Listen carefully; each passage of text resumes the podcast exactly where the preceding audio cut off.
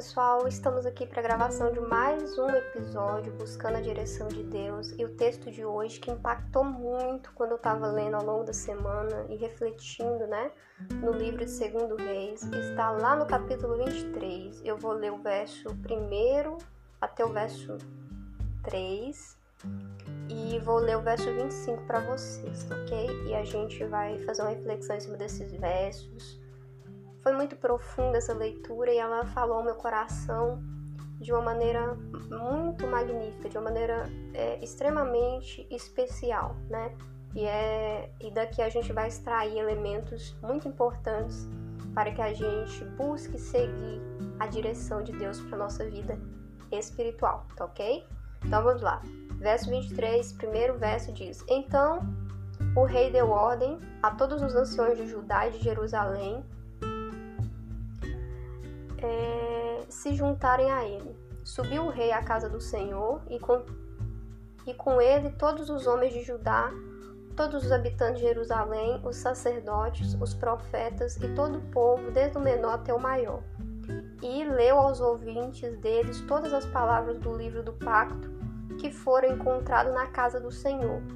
Então o rei, pondo-se em pé junto à coluna, fez um pacto perante o Senhor de andar com o Senhor e guardar os seus mandamentos, os seus testemunhos, os seus estatutos de todo o coração, de toda a alma, confirmando a palavra deste pacto que estava escrita, que estavam escritas naquele livro, e todo o povo esteve por este pacto. Lá no verso 25 encontra, ora, antes dele não houve rei que lhe fosse semelhante que se convertesse ao Senhor de todo o seu coração e de toda a sua alma e de todas as suas forças.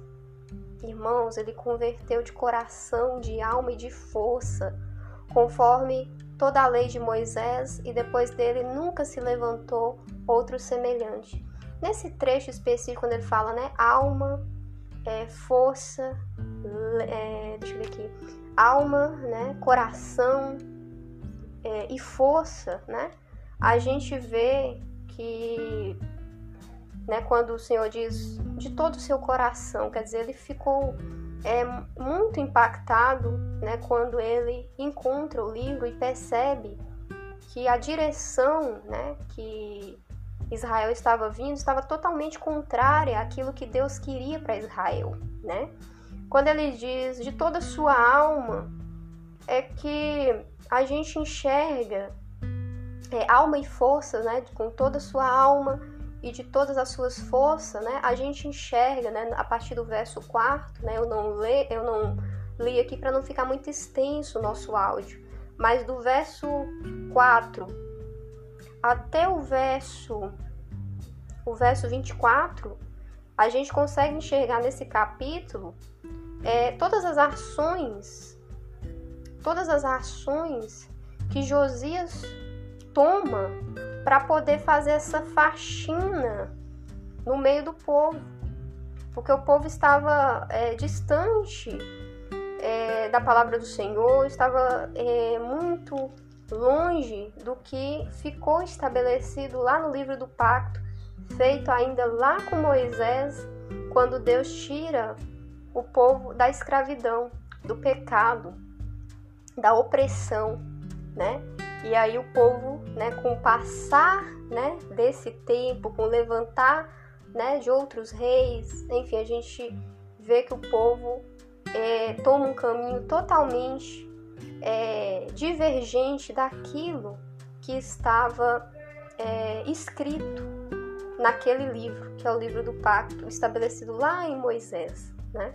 E as ações de Josias, né, é, é, foi fazer essa faxina, né? Foi tirar da casa do Senhor aqueles deuses estranhos, né? Foi cortar aquelas práticas de servir, de fazer sacrifício a esses deuses estranhos, né? Foi destituir do meio do povo é, os profetas os profetas né, e sacerdotes, na verdade, sacerdotes idólatras, né, e os adivinhadores, né, que né, profanavam né, contra é, é, o Senhor. Então ele verdadeiramente se converte de todo o coração, de toda a alma, né? E as suas ações, né? É, move em torno dessa sua verdadeira conversão, desse verdadeiro estremecimento diante daquilo que ele enxerga no livro do pacto que deveria estar sendo vivido por Israel e o que ele vê verdadeiramente acontecendo é, né, com o povo totalmente esquecendo né, a, o livro do pacto e vivendo em práticas totalmente contrárias, né, totalmente é, perversas diante do, né, dos olhos do Senhor, que muito entristecia e que que, que afastava o povo daquele compromisso, daquele comprometimento feito lá é, em Moisés. E aqui a gente, né, a gente enxerga a importância, né, de que a gente busque é, enxergar em Cristo. Cristo, quando ele morre, ele ele leva sobre si todas as nossas enfermidades, ele leva sobre si todos os nossos pecados, ele leva sobre si aquilo que era um impedimento para que a gente é, pudesse ter uma comunhão plena diante do Senhor.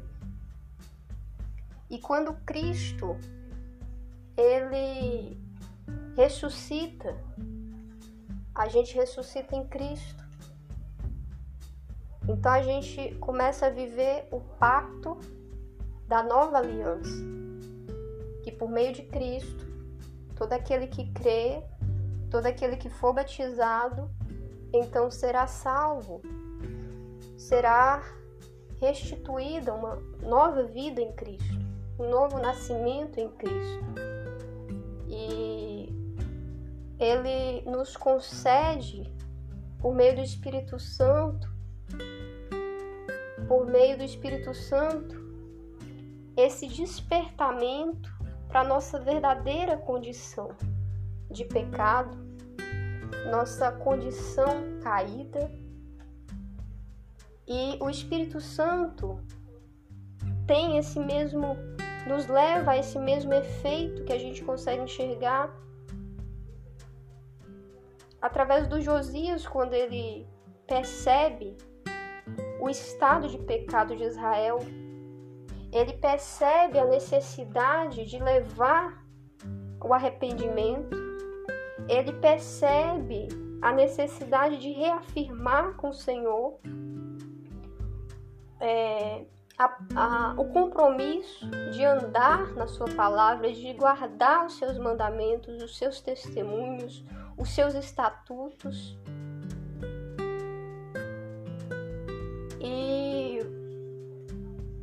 E, traz né, esse estremecimento que leva a uma verdadeira conversão.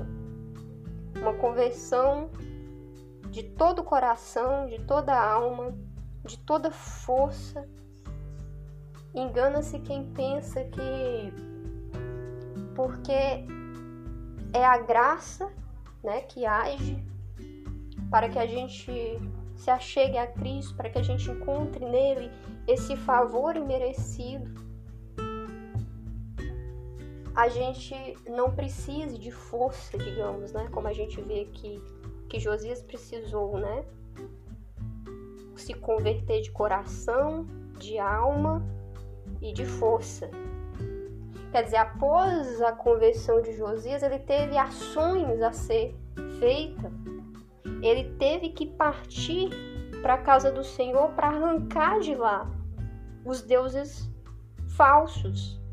Ele teve que partir para lá para destituir os sacerdotes idólatras. Ele teve uma série de ações, né, que se você for no capítulo 23 do, segundo, do livro de Segundo Reis, você vai ver. Então ele precisou de força para que ele pudesse impulsionar ações, para que ele pudesse caminhar na nova direção. Algo que a gente também precisa muito, algo que a gente precisa muito dessa força que vem do próprio Espírito Santo para nossa vida, para que a gente caminhe nesse caminho, nessa direção do Senhor. Então, em síntese, a direção do Senhor, diante dessa leitura, é que a gente busque verdadeiramente reconhecer o nosso estado, aquilo que a gente é, aquilo que há em nós, as nossas a nossa miséria espiritual, as lacunas, as vulnerabilidades, aquilo que nos distancia do Senhor.